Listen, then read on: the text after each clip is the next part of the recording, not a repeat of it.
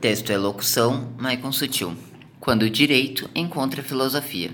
Filosofia é a arte de pensar, mas principalmente é o amor pela sabedoria. E o que a filosofia tem a ver com direito?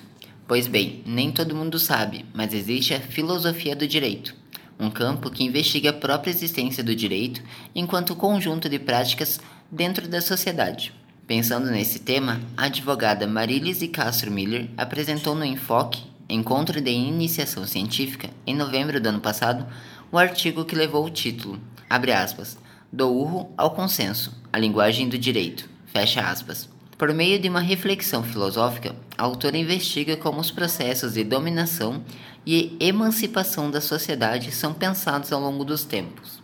Marilis explica que no direito, a transformação dos paradigmas resultou em uma abertura que valoriza mais o sistema.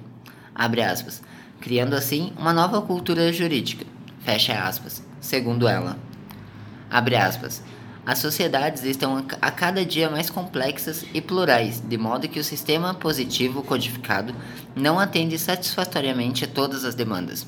Fecha aspas. Para a autora, participar do enfoque foi engrandecedor, porque durante o evento ela pôde trocar experiências e dicas com outros pesquisadores, para assim fazer uma pesquisa cada vez melhor abre aspas, é muito proveitoso, na medida em que o tema fica sujeito a questionamentos, críticas e distintos pontos de vistas que podem somar ou até mesmo reorientar uma pesquisa.